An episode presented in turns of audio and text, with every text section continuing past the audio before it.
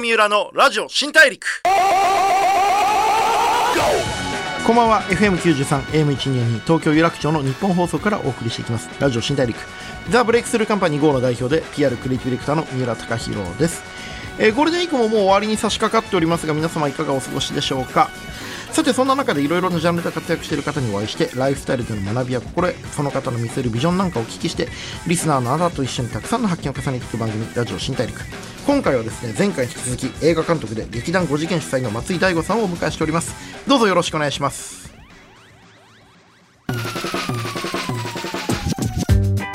Breakthrough here! 郷三浦のラジオ新大陸。Breakthrough えー、ザ・ブレイクスルーカンパニー GO の三浦貴弘がお送りします。ラジオ新大陸。今回お話を伺うのは映画監督で劇団5次元主催の松井大悟さんです。よろしくお願いします。こんばんは、松井です。よろしくお願いします。先週も続きありがとうございます。とんでもないです。よろしくお願いします。松井さんはアフロ田中で長編映画初監督、その後スイートプールサイド、安住遥行方不明、アイスと雨音など、枠にとらわれない作風で国内外からの評価を得ています。また最近ではバイプレイヤーズの新シリーズと劇場版も手掛けられました。はい。そして今は今回はクレナズメが公開中はいということですけれども、あのバイプレイヤーズとクレナズメ結構違う作品だと思ってるんです、はいはい。まあ、違って当たり前なんですけど、はい。あのバイプレイヤーズって結構こうベテランのね、はい。あの役者さんがたくさんいらっしゃったと思うんですけれども、ね。これはあの結構苦労とかありました？これはでも、あの、4年前、2017年にシーズン1が始まって、うんうんうん。で、そこからシーズン1あって、シーズン2あって、今年1月にシーズン3やって、映画っていう感じで結構長かったのもあったし、もう、バイプレイヤーズに関して言うと、その、それこそ、その、遠藤健一さんとか、松重豊さんとか、田口智さん、道津健さんとかの、えー魅力がとにかく出ればいいなっていうふうにして撮ってたんで、自分らしさは本当にいらないというか、なんか一応自分の演出プランとかをちょっと用意してるけど、現場でそれをもうボンボン捨てて、その人たちが、まあ、やっぱりなんていうんですかね、好き勝手やるんで、はいはいはい。それを 好き勝手やりましたか。好き勝手やるのをいかにこう、フレキシブルに撮って、で、それを届けるか、みたいなことで、うん、それ以外の自分の作品って、やっぱり自分のこの、クレナズメとかもそうですけど、うちに向いて作っていく感じがあるんですけど、かなりそういう意味では真逆ですね。うーん。バイプレイヤーズ自体ははい。もともと企画から松井さんがやってたんですか、最初はその制作会社のプロデューサーから、あのその今挙げた4人と杉蓮さん、寺島進さんの6人の、が集まるドラマを、もう本当にねこれまでのあのドラマ映画に欠かせない名脇役の方々だけを集めたでバイプレイヤーズという。各はい。作品にはもう1人か2人ぐらいの人たちをもう真ん中に据えて、名脇役主役6人で。っていうドラマ興味ないですかって言われて、いや、そんなのめちゃくちゃ興味あるけど、一番、あの、主役より忙しいんで、もう、ああいう人たちは。ね。うん。だから集まるわけないって言ってたんですけど、ちょっと集まりました。集まっちゃいましたと。そうなんですよ。はい。だから、じゃあ、なんかやりやりませんかって言って、あ、じゃあぜひやります。何、何をすればいいですかこの6人でっていうので、監督、脚本家、プロデューサーで集まって、もうこの人たちも何百何千の役をやってきたから、もうじゃあ本人役でやってもらおうとか、みみんなが一緒にいなきゃいけないから、じゃあシェアハウスにしようとか、なんかそういうふうにしてちょっとこう、名脇役のおじさん6人が、なんていうか、シェア、シェアハウスに住むみたいなこう設定が生まれたりとかしていった感じですね。なるほど。結構プロデューサーと監督と脚本で、こうフラットにぐちゃぐちゃ話し合いながらああやってさ設定とか世界観を作ってったんですね。ああそうですね、バイプレイズに関しては、なんかやっぱりみんな、尖ってたというか、もうとにかく、そのテレビ東京のその時の方針ももう迷ったら尖れみたいな、もん。う方針いいっすね。そうですとにかく、うん面白いチームでしたね、そのスタッフも含めて。あのこれまあ超褒め言葉で言いますけど、あの人たちめんどくさそうですもんね。いや、めんどくさいっていうか、そうです、もう好き勝手なんですよね。で、やっぱり、各作品にこのバイプレイヤーとしていくときは絶対に多分やるべきことをこなしてるんですよ。うん。だからこそ、なんか真ん中に来たら、なるほど。ちょっと好き勝手やってもいいんでしょ今回はみたいな。こんなに我慢して、外で我慢して。はいはいはいはい。なるほど。でも、今回出てるメンバーの瞬間の表情とか、はい。そういったお芝居を撮るのがすごい大事だって思いではいはい。作ってたって聞いたんですけども、やっぱすごかったですか？表情とか。えっと、そうですね。やっぱり、あの、自分で、じゃあだ、台本があって、ん。まあ、こういうふうに撮ったら面白いかなとか、こういう芝居の流れだとどうかなとか思って現場に行くんですけど、その皆さんが、本当に好き勝手やるんですけど、自分が用意してきた演出プランより面白いんですよね。ってなった時に、自分の演出プランを押し付けるのは本当にやめようと思って、で、その人たちがもう面白いんで、それをこう、なんか台本よりも面白くなってたりするんですよ。台本からそれたりするのに。だからめちゃくちゃ台本読み込んでるのかもしれないし、本当に天才というか。どっちなんだみたいなわかんないですうんうんうんね。でも、面白いから、じゃあそ,、それを取まあ一回りましょう。任せてみようみたいな。でもその現場の空気をうまくこう、ある意味役者の方の方が面白いってちょっと悔しい時もあるじゃないですか。はい。監督というか、は設計してる人間としては。そうですね。その悔しさを捨てるのって大変じゃなかったですか？いや、本当に最初はものすごい戸惑いました。うん。脚本家にも申し訳ないと思うしうんうん、その演出家として自分が参加してる時点でちょっとその、っていうので、最初はちょっとあったんですよ。うん。いや、僕こういうふうにプランをこうん。うこういうふうにやって、で、次のシーンこういうふうに運びたいんですとか言ったら、で、言ったらやってくれるんですよ。言ったらやってはくれるんですね。そうそう、もちろんもちろん、できるんで、ううん。でそれやってくれるんですけど、うん。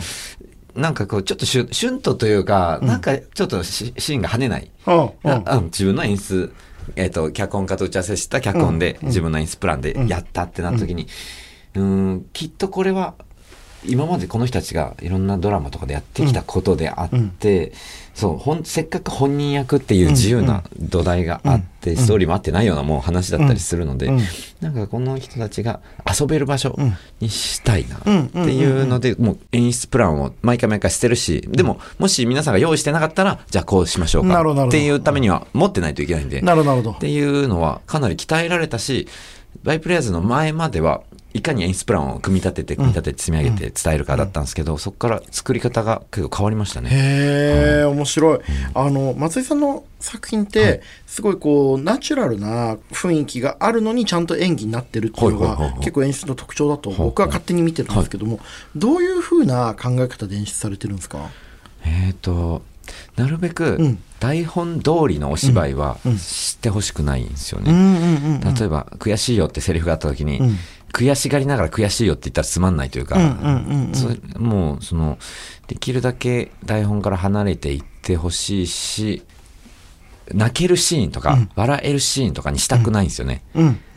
笑いながら泣けたりとか、特に、ドラマだと難しいんですよ。やっぱり、あの、劇版って言ってすごい音楽ずっと流れてたりするんで。まあ、音楽でね、こう、感情ってコントロールされますからね。そうそう。だからオルゴールが流れていいシーンとかすごい嫌だったりとか、うんなんか、ポップなカチャカチャした音楽でコメディシーンとかも嫌で、なんか、だからできるだけ見る人の感覚を、一個の補助線を引くのがすごい嫌で、うん。なるべく見る人によって笑えるシーン、うん。同じシーンだけど、この人には笑えて、この人にはちょっと泣けてとかがすごい好きで、だから映画とかはそれが結構できるので、はいはいはいはい。演劇もなんですけど、ドラマは割とそれ結構苦戦はしますあねー。そうですよね、はい。やっぱその音楽って結構映像の実は半分以上を占めてるっていうか、はいはあれによってやっぱ僕ら観客ってコントロールされちゃうのでそこをなるべく外したいって考えてるん誘ですね。導するのは本当に嫌なんですよね。はい。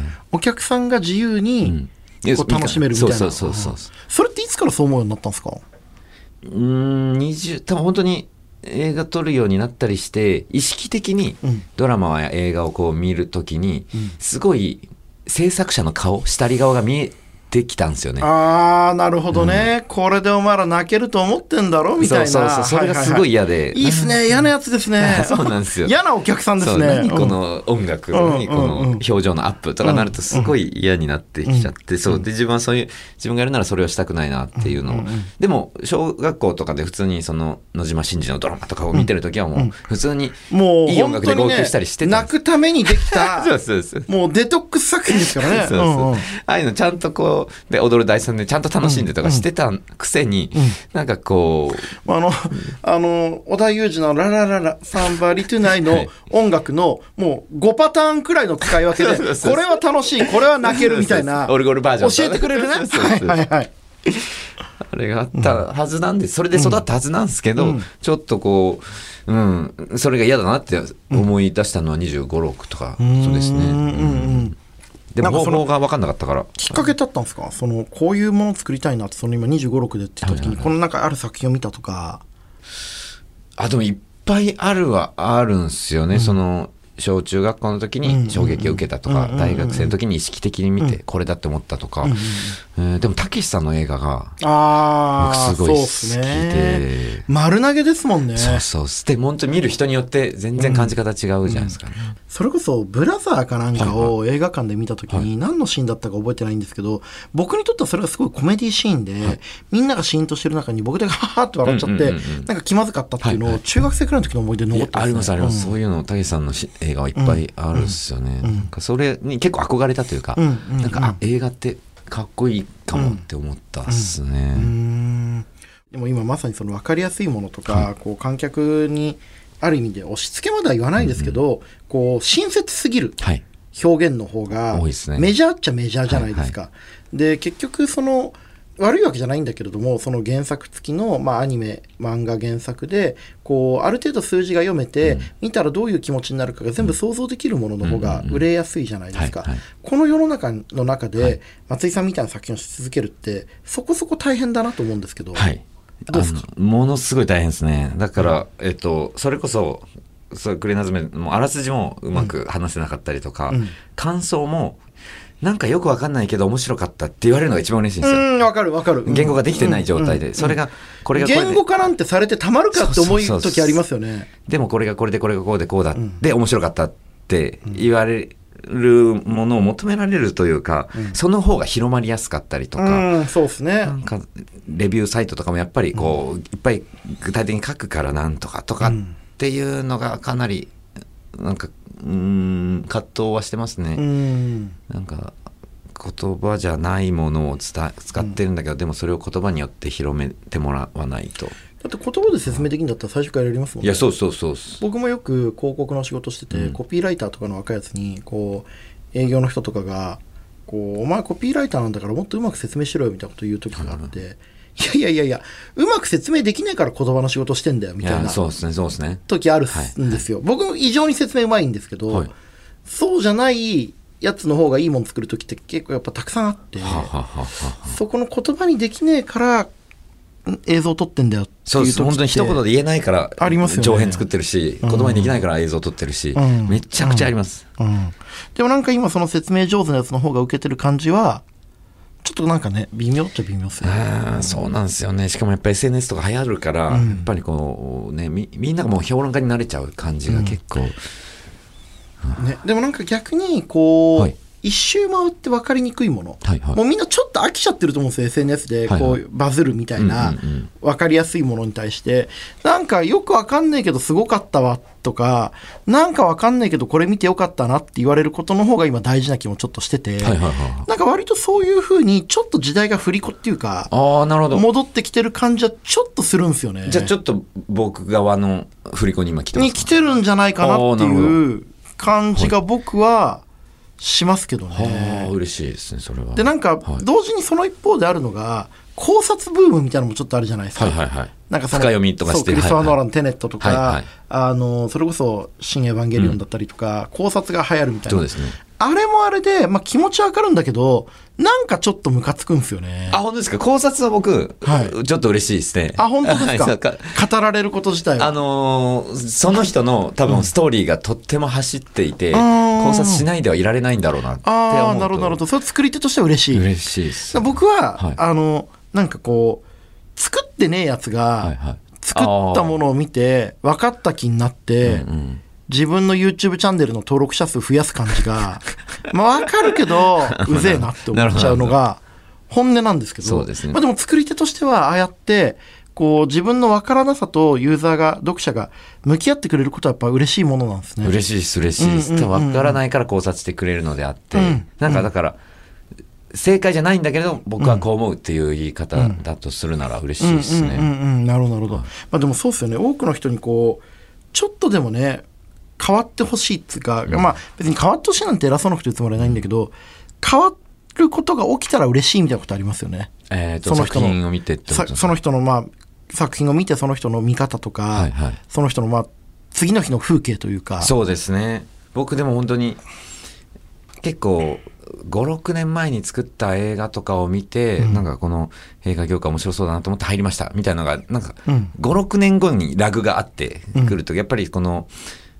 このクレナズム以前はやっぱり少年少女の映画をいっぱい作ってたんで、うん。少年少女が人生がどう変わったかって、うん。その瞬間は分かんなくて、うん。公開された直後、うん。それが数年経って、なんかあの少なからず自分の作品がちょっとその人に影響を与えて、45年経ってこう映画業界にやってきたのかとか思うのは結構嬉しいな、そうですよね、なんかそのニーチェの、はいっていういるじゃないですか、はい。哲学者で、はい。あの人の書いた「ザラストラ各語りき」っていう、はいはい。まあ、めちゃくちゃ有名な、まあ、哲学の本があるんですけど、僕これ読んですごいこうよくわかんないなりにすげえなと思ったことがあるんですけど、あの本って彼が生きてる間って16冊しか売れなかったんですよ。ほうほうほうでもそれが巡り巡ってこう読んだ人の人生を変えてその人があこれ読むべき本だって言ってこう広めたりしていって、まあ、結局今も残ってはいはい。多くの人にこう届いてるんで、あのまあ、売れた方がいいんですけど、すぐに売れた方がいいですけど、ね、売れた方がいいんですけど、売れなかったとしても誰か一人の人生をもし変えたとしたらそのものが世の中に生まれた意味ってあるじゃないですか。ありますよね。ありますあるとその人が逆になんか将来ウォルト・ディズニーみたいな超大物になって、うんうんうん。これに人生変えられたそう。そうそう、っていうっていうこともあって、だから創作物の価値ってう売り上げだけでは絶対ないし、そのすぐには分からないっていうことも含めて、面白いし大変ですよね。そうですね、やっぱり関わった人は幸せになってほしいって思うから、ん。ってなるとそれ当たった方まあ、がいい、当たった方がいい。絶対当たった方がいい、うん当たった方がいいんだけども当たんなかったからこの作品の価値が低かったかないかっていうふうには絶対思っちゃいけないっていう思いますよね、でもこう映画監督、はい。えー劇団主催とまあいろいろあとまあ作家とかいろいろお仕事されてますけど、表現する仕事に就く人ってこれから増えますかね、今どっからが表現なのかっていうのが、うん。結構もう自由になってきてるような気がしてて、うん。それこそ YouTube でこう発信をするってことを表現と言うなら表現だし、なんなら自分で喋って自分で撮影してそれを自分で編集してって結構大変な作業なんで、それは表現とは思うなって思うと、うん簡単に表現に参加できるうん。ような時代にはなってきてる気がするんですよね。みんながその発信できるものを持っていて。えーだからハードルが下がった分表現者も増えるけどエセ表現者も増えるだろうなまあそうですよね。と思うし腹くった表現者は、うん残るのか。わそうですねそうですね。そうですね。むしろ引いちゃうのかもしれないし。そうそうそう。なんかあの7年くらい前に、YouTube の広告 Google の広告で YouTube の広告で、好きなことで生きていくっていうコピーがあったんですよ、はいはい。でそれでまあいろんな YouTuber の方とかが好きなことで生きていくって言ってうんうん。こう、楽しそうにやるって。でこれはすごいいいことだと思ってて、まさにおっしゃった通り YouTube とか Twitter とかの存在によって好きなことで生きていくということをチャレンジすることは誰でもできるようになった、だがその7年経って YouTube とかその実際のその表現だけで生きてる人って多分その当時始めた人でほとんどいないわけですよ。はい。で何が言いたいかって言ったら松井さんも、まあ、僕もそうだと思うんですけど好きなことで生きていくのってすげえ大変じゃないですか。はいはい。諦めなきゃいけないこととか、は失ってしまうものとか、人に理解されないこうん。まずお金を稼ごうと思えないとか、はい。もちろんその本当にうまくいけばねその普通に働く以上の収入を得ることも全然できるんですけれども、目的になったらねできないですすっげえ大変じゃないですか、はでもそれでも好きなことで生きていくことの価値を自分で見出せるかっていう、始めるのは簡単だけど続けるのは本当に地獄の中で生きていくことを耐えないといけないっていう、周りの人が地獄だと思ってるけど俺にとってはすげえ楽しいんだよねっていう覚悟ができるかが超大変ですよね、うんだから本当に幼き頃に表現に救われていたりっていうのが本当にあったのなら割とそれが自力になったりとかはうん。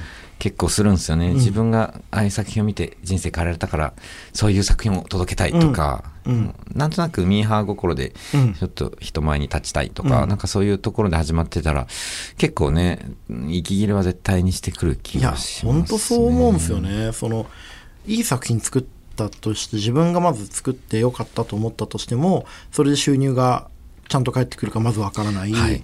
そして収入が返ってきてよかったとしても次どんな作品作るのって言われてそうですね。で次期待してるよって言われて、はいはい。でも一回ヒットしたからって次もいいとは限らないじゃなはいいですか、それはそうですね。なんかヒットの方が少ないし。結構きついっすよね。い。や、そうですね。なんでそんなこと言うんですか？そうですよ。いやいやきついです。はい。きついんですよ。きついです、きついっていうことを分かりながら、うん。でもこうやってそのことを続けられるってすごいことだなと思ってて、うん。松井さんの場合ってなんでそれが続けられたんですかね？いや、僕はこれしかなかったんですね。ん。で、逆に、僕はその演劇だけじゃ怖かったから、うん。自主映画を撮って映画を撮るようになったりとか、音感もリズム感もなかったけれど音楽好きだったからミュージックビデオをやったりとか、うん。いろんなことが一つに絞れないしうーん腹くくれなかったんですよね。うんうん。映画だけに腹くくることもできないし、演劇にも腹くくることもできないしでも表現ってものに対しての憧れと救われていたから、っていうのでなんかいろんな方法で、えー芸術だったりになんとかぶら下がっていようっうん。て思ってるのとあとは結構自信ないんで自分が。なんか作らなくなったら周りに誰もいなくなる気がするってちょっと思うと。んんんうん。作り続けてるとやっぱり演出家の立場だとすごい連絡が来るというか、うん。うん締め切りとか打ち合わせがいつ締め切りとかね連絡来ますよね。僕の師匠はね締め切りは敵じゃない味方だって、ね、よく言ってましたね、な んかね連絡来るの嬉しいんでその仕事というかで、うん。だから一人になりたくないから作ってるとかも結構あります、あでもすげえわかるな。一人になりたくないから作ってるし頑張るけど一人の時間がないと死にたくなるみたいな。何なんですかねこれね本当不思議なんですよね。周りの人に申し訳ないですよね。はい。迷惑ばっかかけて、うん。いやでもすごいわかるな。でもさっきおっしゃってましたけどその作品で救われたことが松井さんあるんですか、はい、えっと、そうですね。それこそあの「Life is Beautiful」ってああもうねだいぶ前ですね。小学校中学校ぐらいの時かな、はい。あれジュゼッペ・トルナーレ？えっとロベルト・ベニー。ニロベルトはいはいはいはい。ニューシネパラダイスですね、はいトルナート俺はそう。あのまあでもニューシネパラダイスも好きです。あの辺。でもよかったですね、Life is Beautiful。タイトルがね、Life is Beautiful でいいのかって思っちゃったんですけど、あそうですね。確かに確かに。これね、あの、本当に表現好きな人はぜひ見てほしいですけど、あの、なんていうか言葉とか愛情によって世界の見え方って変わるっていう、嘘ってこんなに素敵なんだというか、はいはい。なんか割とそれですごい泣きながら笑えたし、うんあ、まさにあれこそ泣きながら笑うはいはい作品そのものですね。さっきおっしゃってた。うん。だから本当にそういうので結構落ち込んだりする時もあったけどそういうので元気出たりとかするから、割とそれは原体験としてありますね。うんうんなるほどなるほど。でも今回その「クレナズメ」っていう新作が、当然ねそのまあ笑えるしでも泣ける部分ちょっとあるし、いまあ、いろんな感情がこう渦巻くと思うんですけどもこうどういう人に向けて撮ったみたいなのってあります？あの本当にこれが自分の友達に向けて作ったんですよね、うん。もう会えなくなった友達に向けて作ったんで、うん伝わってほしいとか、うん。面白いものにしようっていうのが全然なくて、なんだろうメッセージがなくて、うん。こういうふうに伝わってほしいとか。俺の中でお前は生きてるよってことだけ言いたいだけなんですようんうんうんうん。ね。だから単純にどう感じてほしいっていうよりもまあもし見に来てくれた時に、うん。友達に会いたくなってくれたりとか、友達に連絡したくなったりするような、うん。なんかそういう友達みたいな映画になったらいいなうん。とかは思ってました。うんうんうん。そうですね、なんかその自分一人にとってすごく大切なことをちゃんとこう突き詰めて表現にすると結果的に多くの人が動くことがあるっていう。今回は割とそうだったかもしれないですね。もともと映画化すると思ってなかったんですもんね。そう、なんだちょっと断りましたもん。断っちゃったんですか？は、その、あの、劇やってる時に、うんあの、今やってる映画のプロデューサーの和田さんって方が、うんあの、これ映画にしましょうって言って、うんうん来てくれたんですけど、うんいや、これそう、そういうなんか、そういうんじゃないんだよみたいな。そうそう、そんな、うん。たくさんの人とたくさんのお金を動かすようなタイプの話じゃなくて、もう俺と友達の話だから、うん。そんな大層なものじゃないし、うん。って言ったけど、いや、たくさんの人に見てもらうべきなんでって言ってくれて、うん、そう言ってくれるんならやるけど、うん。知らないよみたいなうん。感じだったので、結構、うん、今までとも違うですね。本当にそいつのためだけに作った感じします。うんあのね、それこそあのポン・ジュノがね、その、最もクリエイティブなことは個人的なことだっていうふうに、彼が言ってんですね。映画へのーあのアカデミー賞のスピーチで言ってたんですけどはいはいは、でも本当に今そういう時代だなと思ってて、それこそ宮崎駿さんもそうですよね。なんかあそうですね毎作誰かち、はいはいはい子供一人に向けてとか。そうですよね。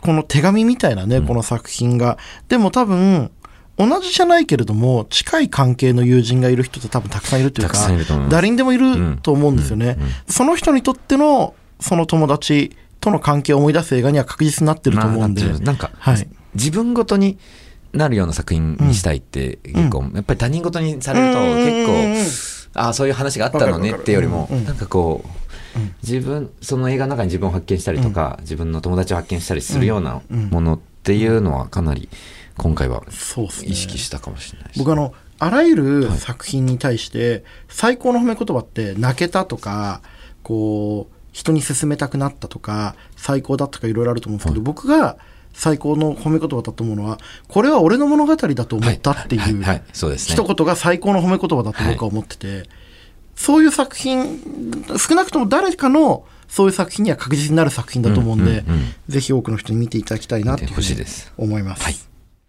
さて、えー、2週にわたっていろいろお話聞かせていただいてありがとうございました。えー、現在公開中の、えー、クレナズメですけれども、えー、テアトル新宿ほか全国公開中です。ぜひ、あのーあなたにとっての俺の映画だになるといいなと思ってるんで、あの男女関係なく、えー、年齢関係なく皆さん一回見に行っていただけたら嬉しいです。えー、松井さん、いろんな話どうもありがとうございました。したえー、なんか僕の聞きたいことばっかり聞いちゃったんですけれども、はい、あの、ぜひこれからも、あの、頑張ってください。応援してます。僕も頑張ります。ありがとうございました。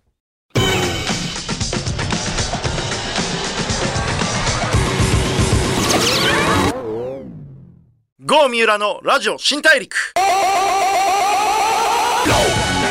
FM93、AM1242 東京有楽町の日本放送からお送りしてきましたラジオ新大陸。映画監督で劇団5次元主催の松井大悟さんをお迎えしてお話があってきました。いかがだったでしょうか？なんか僕あの幼稚園から高校まで男子校っていうちょっと変わった教育環境で育ったんですけど本当に今でも高校の友達か大学の友達と集まってぐずぐずぐずぐずどうでもいい話をしてるんですよ。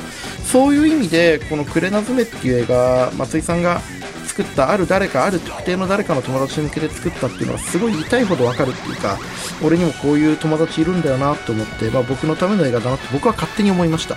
俺のための映画私のための映画だなって思う人多分いると思うんであのぜひ映画館に足を運んでください。プレナズメ現在テアトル新宿が全国公開中です。え成田凌さんその他にも高良健吾さん若葉龍也さん浜野健太さんなどえ豪華キャストの方々も見どころになっております。内田亮さんも出ております。それでは次回も一緒にたくさんの発見していきましょう。ラジオ新大陸お相手はザ・ブレイクスルーカンパニー GO の三浦貴大でした。